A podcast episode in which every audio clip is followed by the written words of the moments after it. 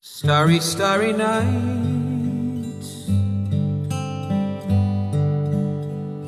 Paint your palette blue and gray. Look out on a summer's day with eyes that know the darkness in 啊 my，随口说美国啊、那么终于讲到这个话题啊，我们认知的边界。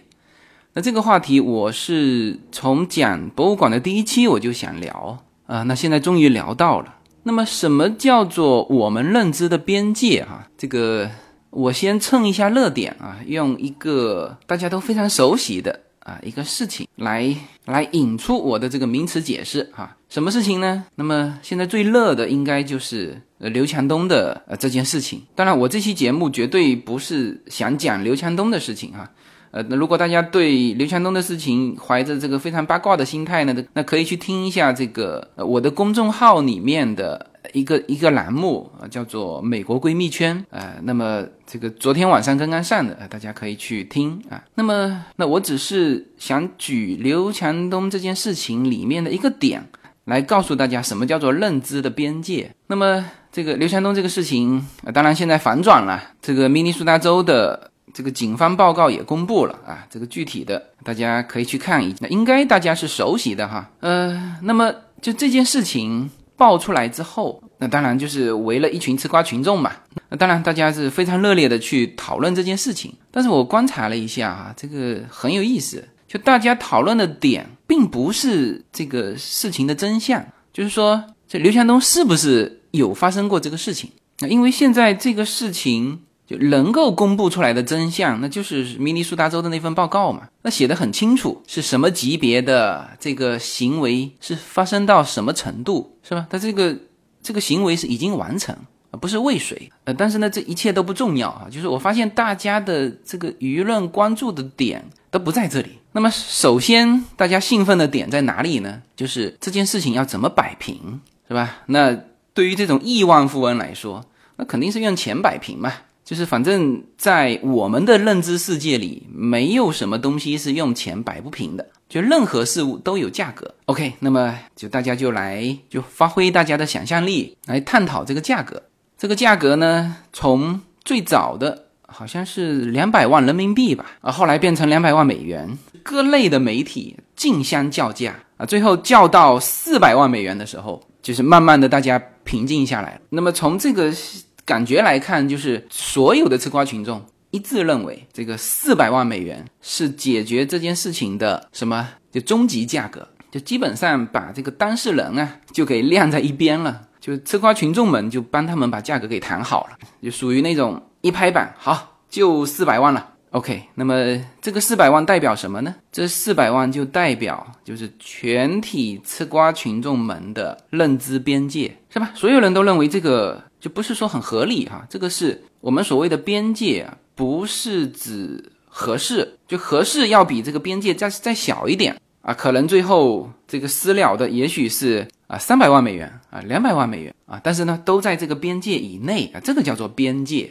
那大家认为这四百万很多啦，这个类似的这种事情，就是当然这个这个是大家想象的哈，因为这件事情呢是叫做扑朔迷离的开始啊，也有可能最后是就扑朔迷离的结束啊，这是有可能啊，这里我就不展开了哈。那么像这种事情，就首先大家心里是有价格的。这个那句话不是很出名吗？叫做“好看的皮囊三千一碗，有趣的灵魂卷走巨款”。就三千一碗是吃瓜群众们就认知的一个基础。然后呢，这个对应这个边界啊，四百万美元，四百万美元是两千多万人民币，是吧？那么于这个三千一碗的这个价格，直接后面加了一个万字，你还要怎样吗？OK，那么这个呢，就是全体吃瓜群众的边界啊。那么这件事情呢，现在首先是发生在美国。OK，如果这个事情是真的，如果这个明大的这个女大学生配合检方，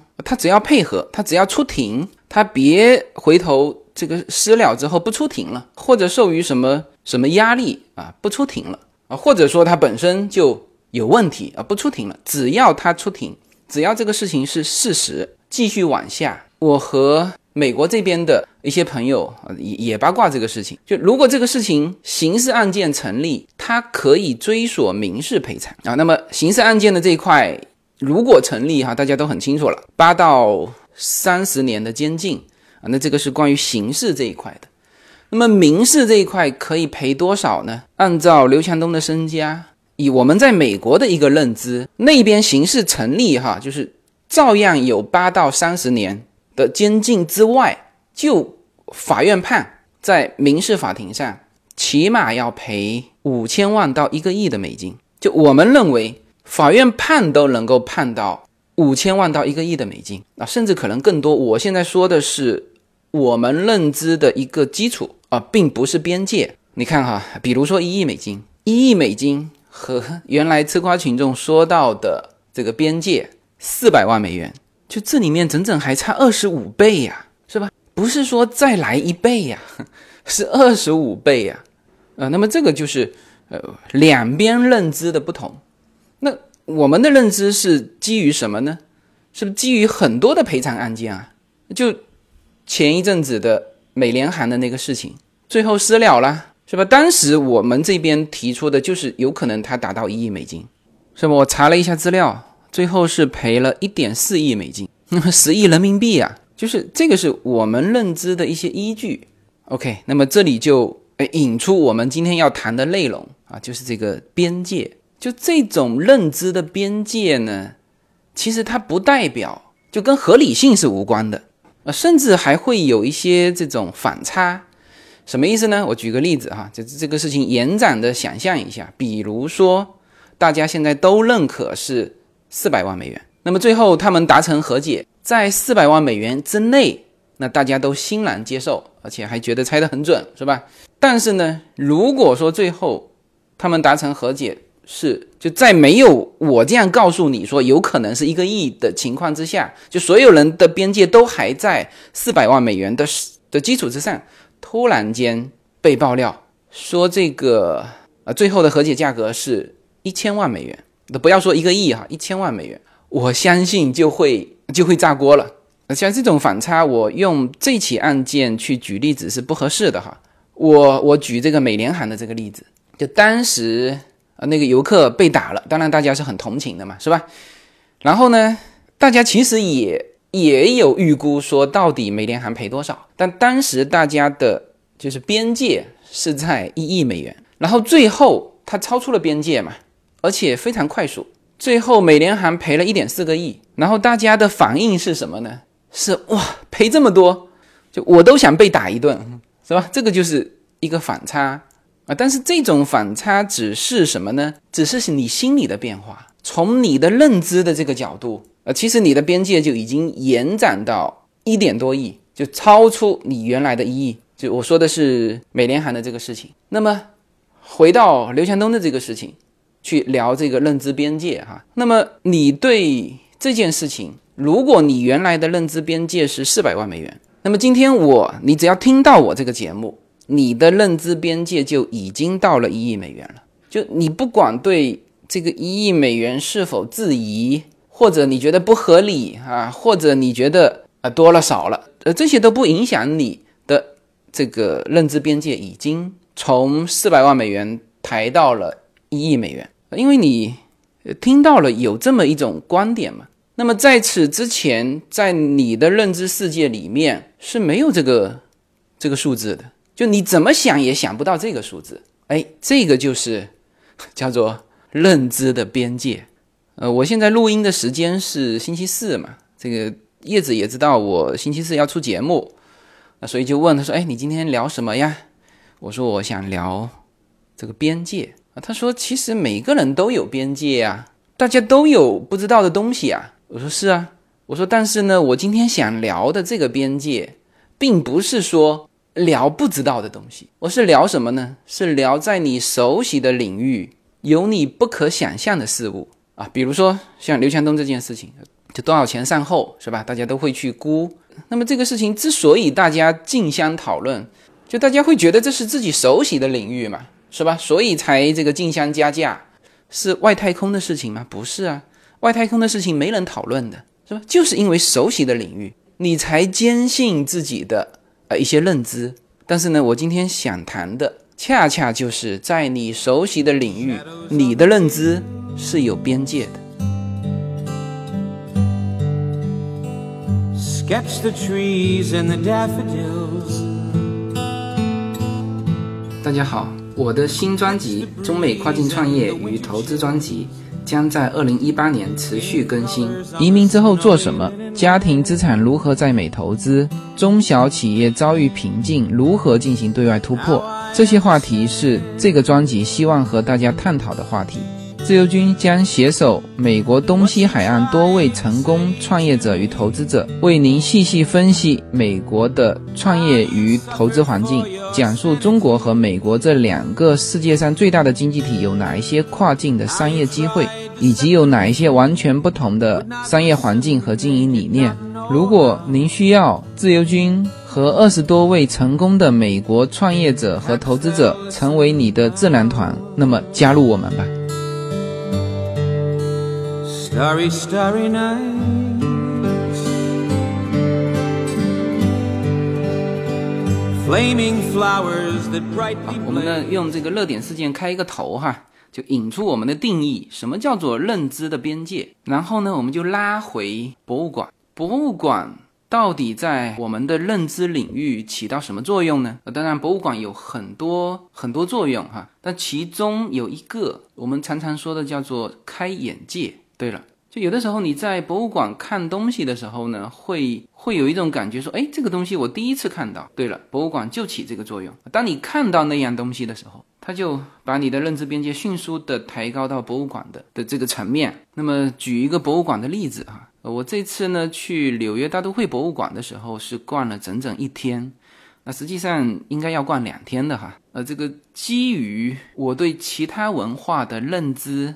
是有局限的，就不熟悉，所以呢，我们往往逛博物馆会看自己熟悉的领域，或者说自己稍微能够看得懂的领域。那么作为中国人嘛，那么当然对于就中国的这些东西会看得多一些。那么像大都会博物馆啊，那就中国的瓷器是非常之多的，因为中国的瓷器是就中国艺术的一个代表。我们你不管怎么认为哈，说哎，我们中国其实还有其他的东西啊，但是你的名字就叫 China 嘛，是吧？好像是两年前大都会博物馆啊，还公开拍卖过馆藏的五百多件中国的瓷器。呃，正常博物馆只是收进来啊，但是呢很难得哈，这个大都会博物馆拍卖中国的瓷器，所以。呃，当时这件事情也很轰动，然后也拍了一些馆藏里面，我想应该是淘汰出来的这个瓷器太多了嘛，呃，就那一批瓷器拍卖的就相当经典了啊，更何况说里面馆藏的。那么我去看的时候呢，这个发现这个中国的瓷器，一个当然是他们肯定数量很多嘛，然后这个展示的位置还很好，就是不是在里面拐弯抹角啊，是这个这个藏在什么最深处，不是。它就放在二楼的两边的走廊上。大都会博物馆中间是中空的嘛，二楼的走道是二楼也能看得见，其实一楼往上看也能看得见，所以这是很好的位置。当然，有人说这个它是直接摆在用餐的地方的旁边啊，说这个不太尊重我们中国的的东西。但我觉得这没什么，人家东西太多了，是吧？你这个地方还是很显眼的地方，是吧？而且用餐和中国的这个餐这个瓷器，因为中国瓷器全部都是就是跟餐饮有关的嘛，所以我觉得没什么。然后我是就顺着那一堆的走廊啊，就就慢慢的一个一个看下来。这里我再次重申哈，就往往我们的边界是出现在我们熟悉的领域。那么我顺着这个走廊啊往下走的时候。就突然间呢，眼光就被一块就比较深一点的青色的一块碗给吸引住了。因为那块碗上面呢，呃，有很多的开片。那么我是对汝窑是蛮熟悉的。那么汝窑的典型特质就是开片。那我们说这个瓷器哈，中国的瓷器，当然后面有这种彩瓷啊，到了明清之后啊，有各种有颜色的这种瓷器，但是公认的。这个瓷器的高分就都会提到这个宋代的鲁光歌钧定。那么像汝窑就是开片，当然这个官窑和哥窑也开片啊。但是钧窑和定窑它的开片是不明显的。为什么呢？定窑是纯白色嘛，或者说定窑就没开片。那么钧窑的这个特点是色彩鲜艳，是那个因为釉很厚之后形成的那个就蚯蚓走离纹，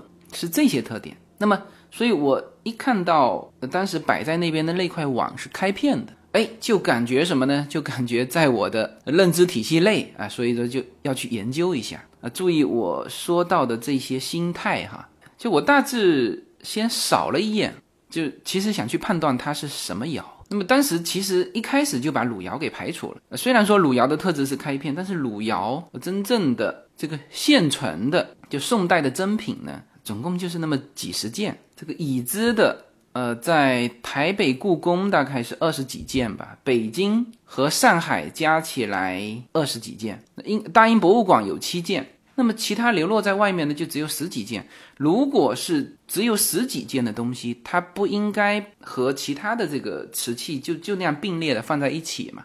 所以我大致先把这个汝窑先排除了。那那么我当时就在想，反正。不是不是官窑就是哥窑，然后我也没多想，就是就赶紧去看那个它旁边的标牌，用英文写的。哎，我看了一下，写的是钧窑，我还在想我自己是不是有看错了，但是扫了两眼全是军窑。哎，这个就我就突然间发现超出我的认知边界了。超出认知边界的时候，会有就是你会有一种反复，就是这个东西会不会标错了呀？那因为这是你如果是在故宫博物院啊，他标个军窑，人家权威嘛。那为什么第一反应是有他标错的这种想法呢？这毕竟是在美国嘛，这个是我们中国的东西，是吧？美国人也许不懂呢，也许他标错了呢，是吧？如果说那天看的博物馆是在什么克利夫兰博物馆啊什么，那我肯定也不用纠结。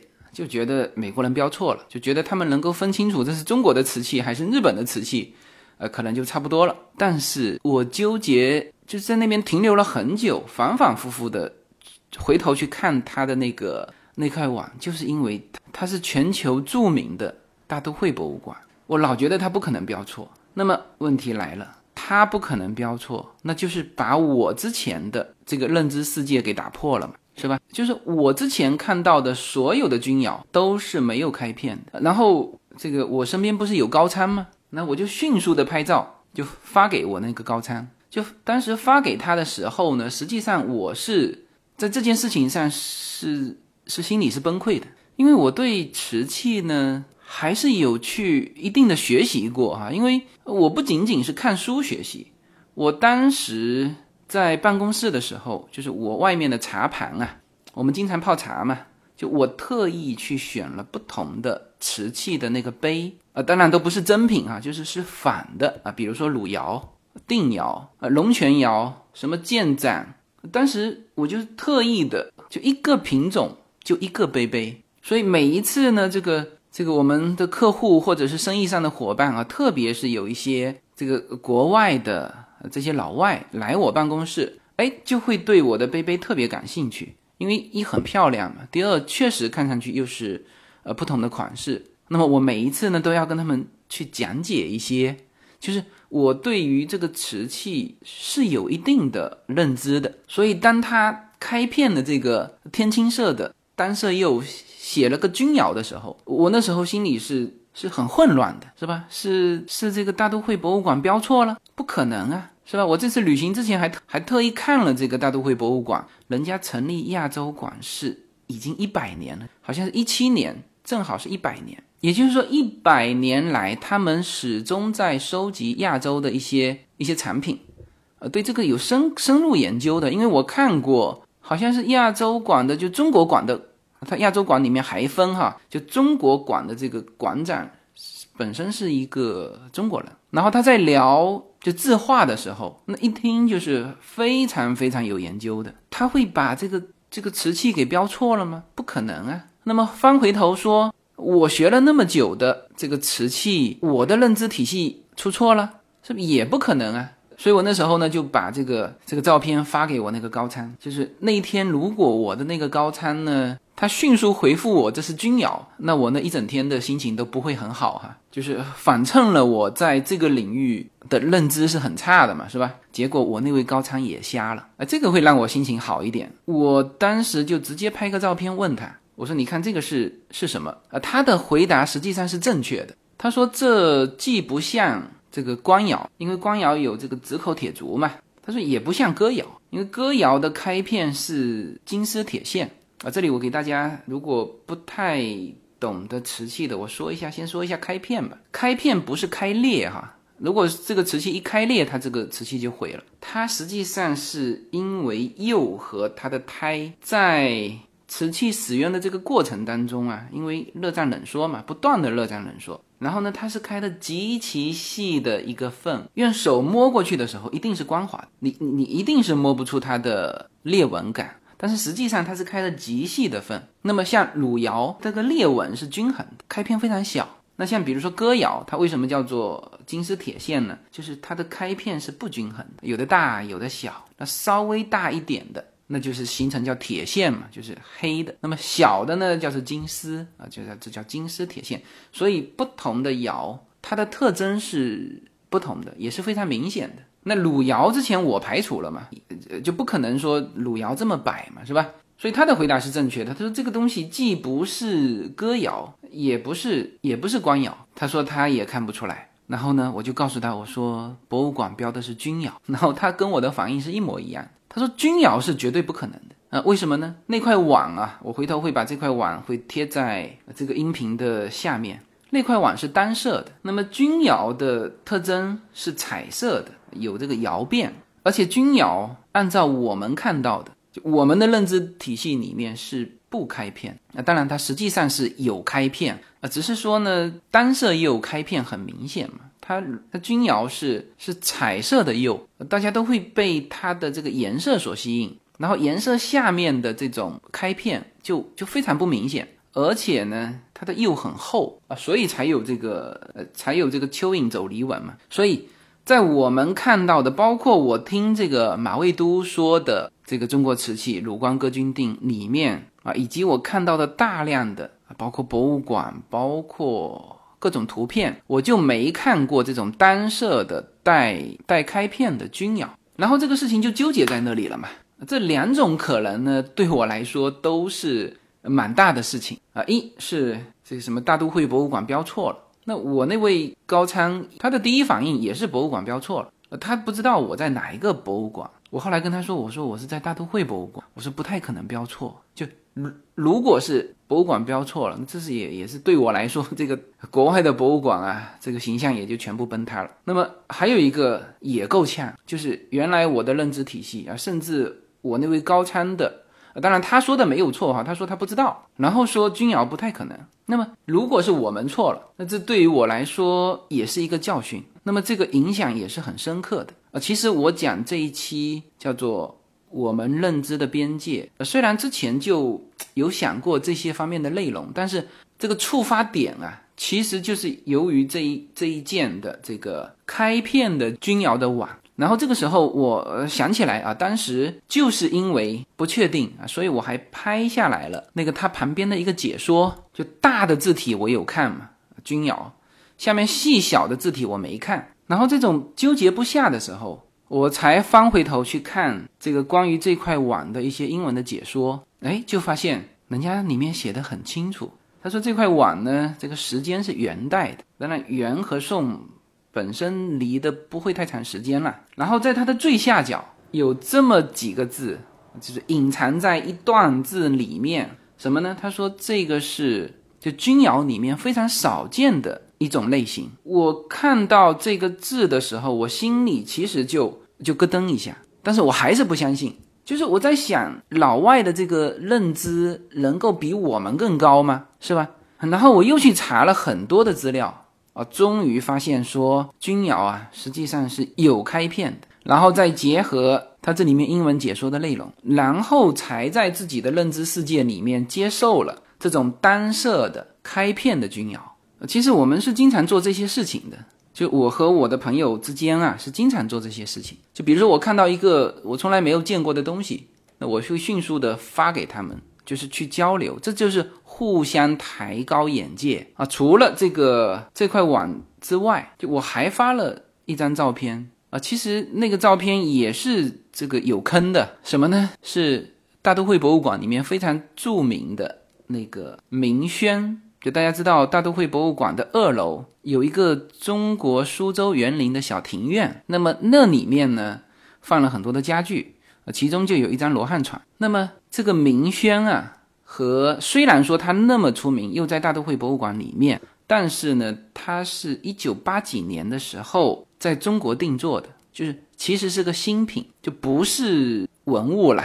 所以它里面所有做的这个家具啊，也都是当时做的啊，并不是故宫博物院里面的东西。所以呢，当我看到那个罗汉船的这个样式的时候，我又把这张图片发给我那个高参。那么他的点评当然是很到位的，就是说这个这个罗汉船呢，虽然不太符合这个正常的比例，因为它那个罗汉船的两边的扶手和靠背是极其的。就是那个高低啊，只差那么一点点，就非常有意思。那我这位朋友说，就是这个比例虽然不是传统的比例，但是在这个器型上看呢，它这个比例又是又是舒服的。那么这个就就和这个东西的由来是比较吻合。什么意思哈？就如果这个东西是出自宫廷，那它不缺这一点点材料嘛。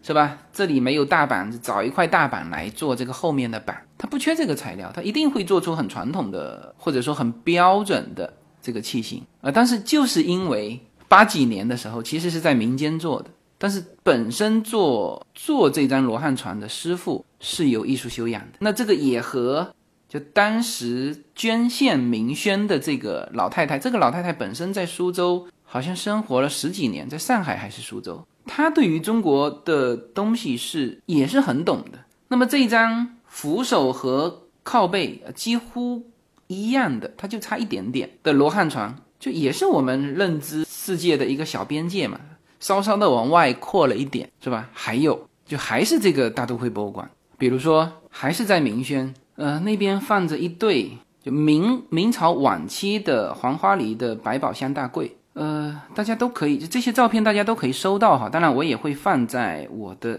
这期节目的下面。这一对黄花梨的柜是很著名啊，它是明朝保存到现在保存的最好的柜，而且很漂亮。那无论是从材质，材质它用的是黄花梨，而且用的是老黄花梨。那么很多看了新黄花梨的这个人呢，如果单看照片，他可能会误以为是双枝。啊，但是人家下面写的非常清楚，这是老黄花梨，而且里面呢会有一些细长的黑线，而这些黑线是现在我们看到的黄花梨里面没有的，什么海黄啊、月黄啊，就和他们的这个纹路是不同的。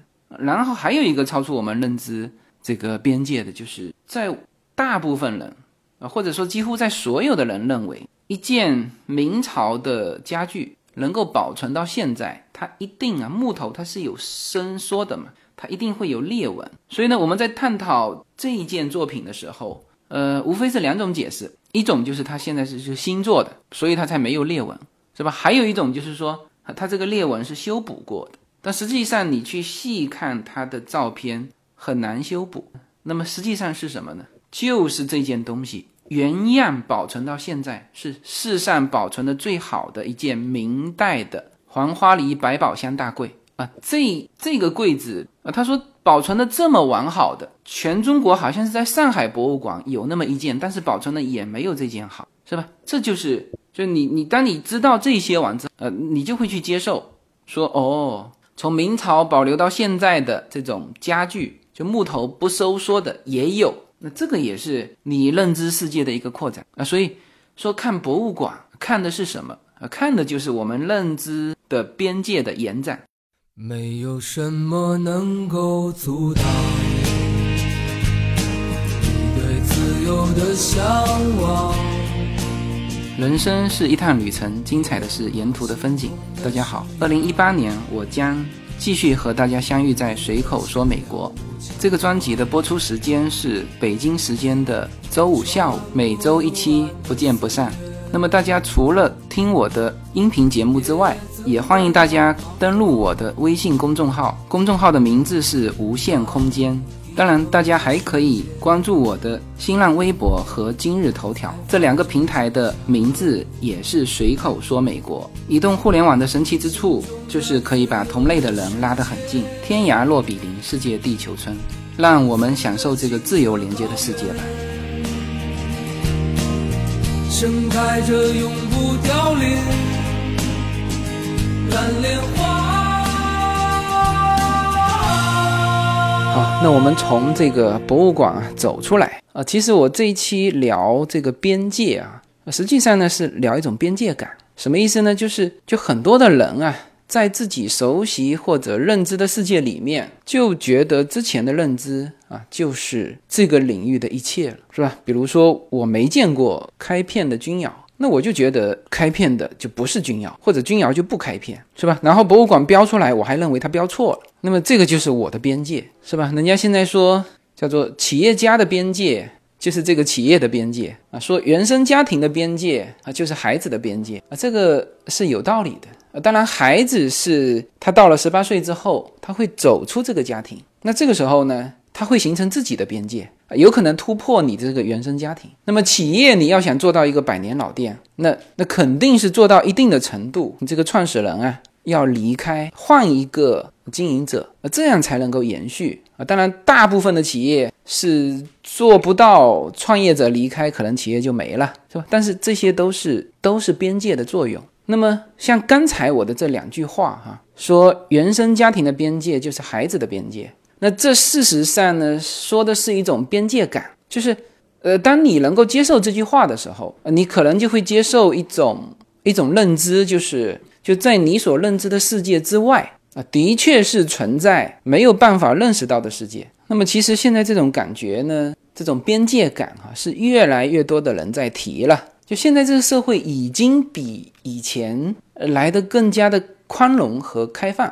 那么这个宽容跟开放，其实针对的是保守和固执嘛。那这里顺带说一下，什么叫做保守和固执啊？其实蛮大的保守和固执是太坚信自己认知的这个世界就是全部，是吧？那像这种思想，就是呃包罗万象、全知道的思想，无论在东西方，呃都有啊。比如说我们。我们的东方是吧？那一本《道德经》啊，几乎说就是包罗万象，道可道非常道，是吧？西方也是，西方的基督教，其实所有的宗教，就他的想法就是试图解释所有的一切。我不记得我跟大家有没有说过，我有一次跟一个跟一个知识蛮渊博的佛教徒有一次交流，就是当我问到他所有的问题的时候，他几乎都能够给我答案。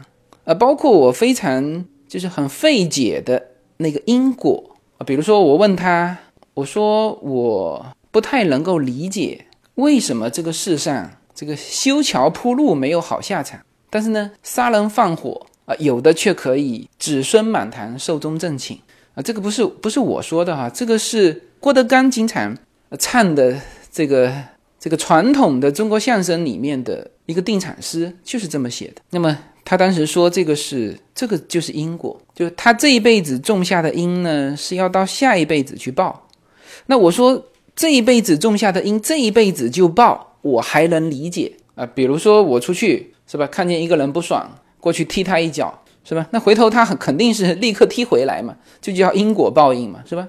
那这个我我我理解啊。那好，比如说我今天踢他一脚是吧，然后就就跑了。”十年之后，他看见我还记得这件事情，再过来踢我一脚，那这也是因果报应。但是我说，怎么解释上辈子种下的因啊，下辈子是可以报，或者说我这一辈子得到的恶果是我上一辈子种下的因？呃，这个确实我之前一直很难理解。那么他告诉我说，你如果承认轮回的话，那么所有的时间是连在一起的，就你不管你几辈子。这个时间是连，就像每一天一样，是吧？今天太阳升起落下，你去睡觉了啊。第二天起来，那个人过来踹你一脚，他说你这个人理解，那你就把这个一天的时间放成一辈子，那你这样就能理解了。就是我跟他探讨了很多这些方面的事情，包括善恶。当然善恶他说不清楚，因为比如说我说到川普是吧？你说违反法律，那肯定是恶嘛，是吧？但是有些人就可以直接修改法律，是吧？他就把这个恶呢就变成合法的，哎，当然也不能说善，反正就不恶了。那反正善恶这件事情他没跟我讨论清楚，但是几乎我跟他问的所有的问题，他都能够面带微笑给我慢慢的解释出来，所以那次交流是很愉快的。但是最后我在跟他分手之前，我跟他说：“我说你看哈，我们俩最大的不一样是什么呢？我说你是属于全知道，就在你的认知世界里，你不觉得你有什么东西不知道的。我和你不一样的是，我始终啊把自己的认知世界开一个口，这样呢才能够去接受一个呃突然间出现的跟你原来所认为的规则不一样的东西。当然这个。”归纳这个规律是很重要的，这个是，呃，我们构建这个世界秩序，这个世界还是要有秩序的嘛，是吧？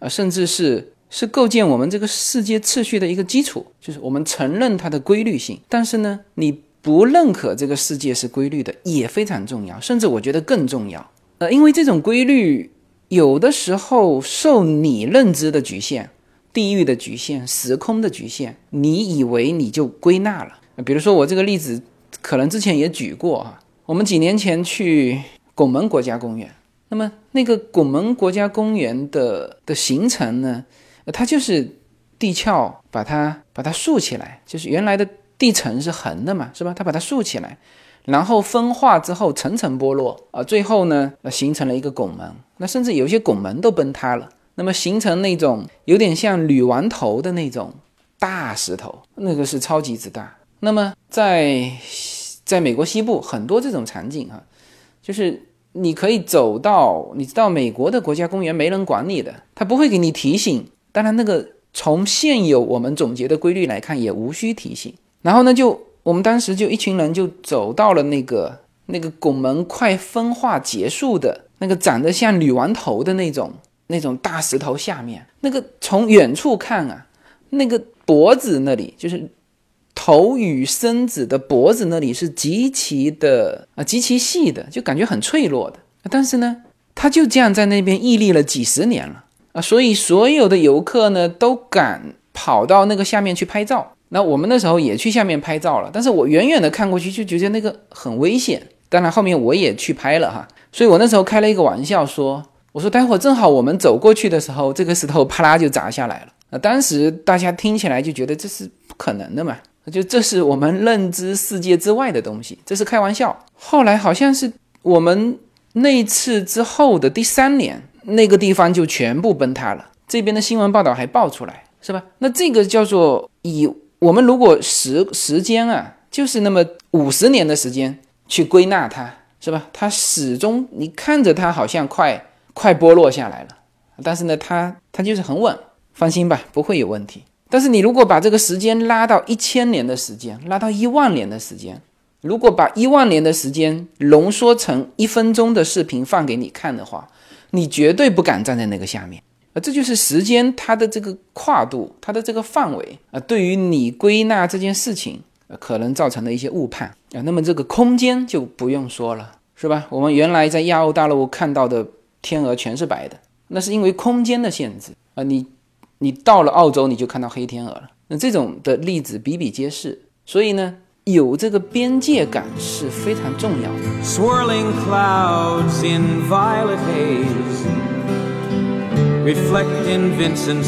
随口说美国移民专辑是一个一步一步指导你实现美国梦的更加专业的一个专辑。现在在我的名字下分为专辑版和单集版，大家也可以在喜马拉雅上搜寻“随口说美国移民专辑”，你就会找到这两个专辑，相同的内容，不同的付费方式，欢迎点击。呃，这个关于边界感的这个话题哈，其实我是自己思考了很久。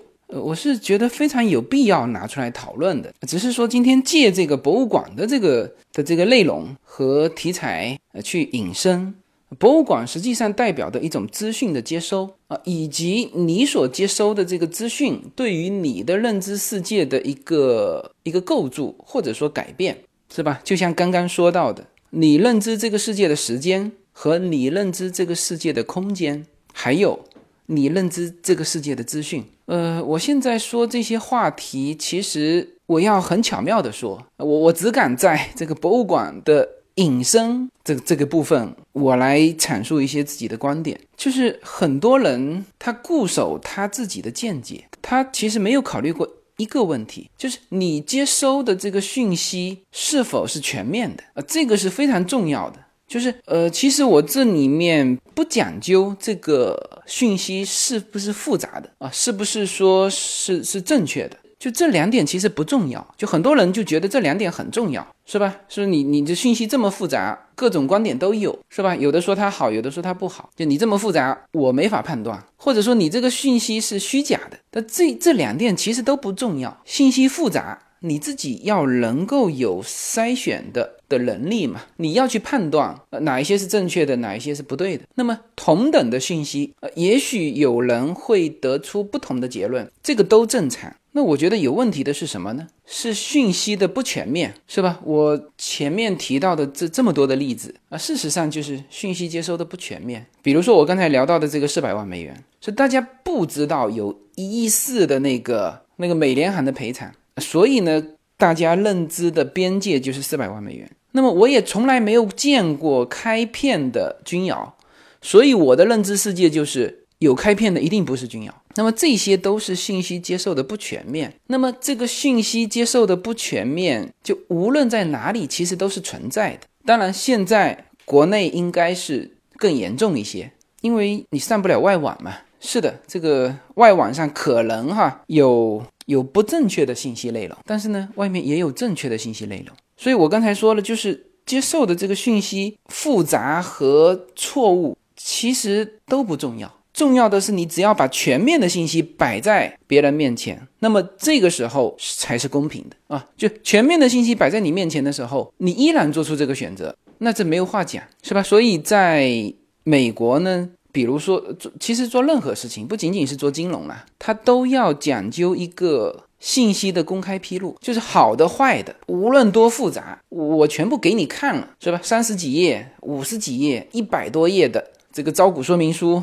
是吧？我反正我给你看了，至于你有没有看，你能理解多少，你认为这里面是风险性多高，但是呢，我必须要给你看，这个就是叫做信息给披露的全面，是吧？你像这个。这次现在是四家要告这个京东，那那这个肯定是一告一个准了。这个在我的认知领域里面，京东这次的这个事情，就是我说他的，我说的不是刘强东了哈，我说的是他的对外信息发布的这个渠道，这个机构一定是会败诉。为什么？他发布了与事实不符的信息嘛，这还比不发布更差。就他说，就刘强东遇到了失实的这个举报。报案，然后在他对外公布的这个声明里面说，警方经过调查已经认定刘强东没有任何不正当行为，是吧？甚至还说说警方或道歉。我真不知道京东的这个这个公关团队是怎么想的？你以为美国这边的警局看不到吗？是吧？你以为那天是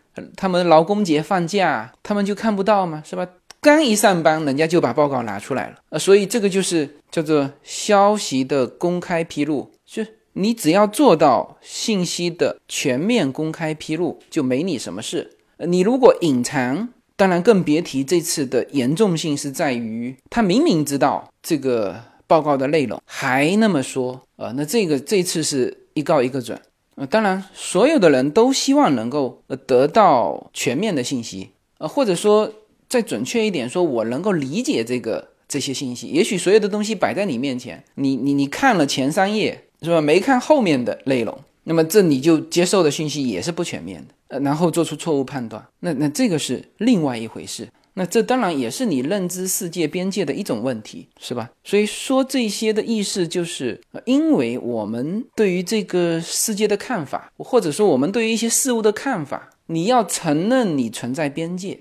那这个边界的造成，也许是空间的、时间的信息不完整造成的。就是现在我反复强调这个信息不完整啊。呃，现在这个叶子有的时候会感慨，它其实仅仅指的是一些小孩的一些读物，就是就是一些资讯。如果是翻译成中文，可能这一方面的这个领域啊，在中国只有三本书就翻译成中文的，而且这三本书还是从有些甚至是从就民国时代到现在的，就是这三本书。而你如果会看英文的读本，在这个领域有数百本书。那么这些都是很明显的信息的不全面，是吧？所以我这一期其实反复强调的是，大家一定要有边界感，就不要认为你所认知的世界就是这个世界的全部。那么如果你这么认为了，而且还固守那种坚持，这种情况下做出的判断是非常有问题的。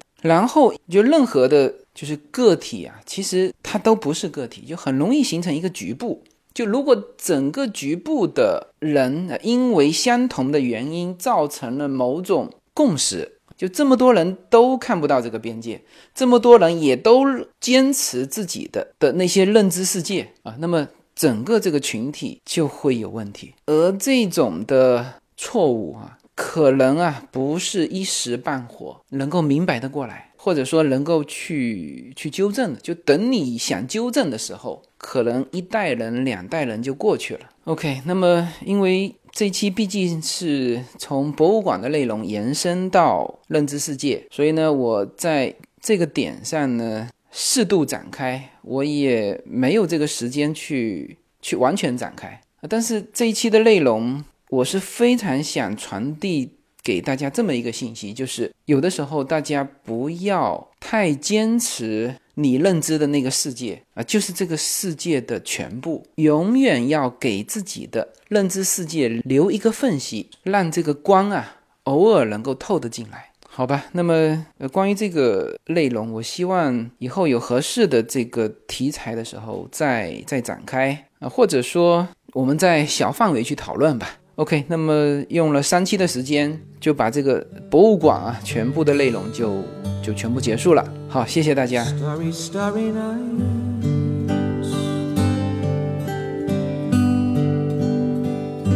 Portraits hung in empty halls,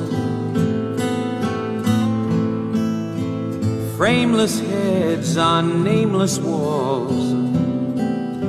With eyes that watch the world and can't forget, like the strangers that you've met. The ragged men in ragged clothes, a silver thorn, a bloody rose. Lie crushed and broken on the virgin snow now I think I know.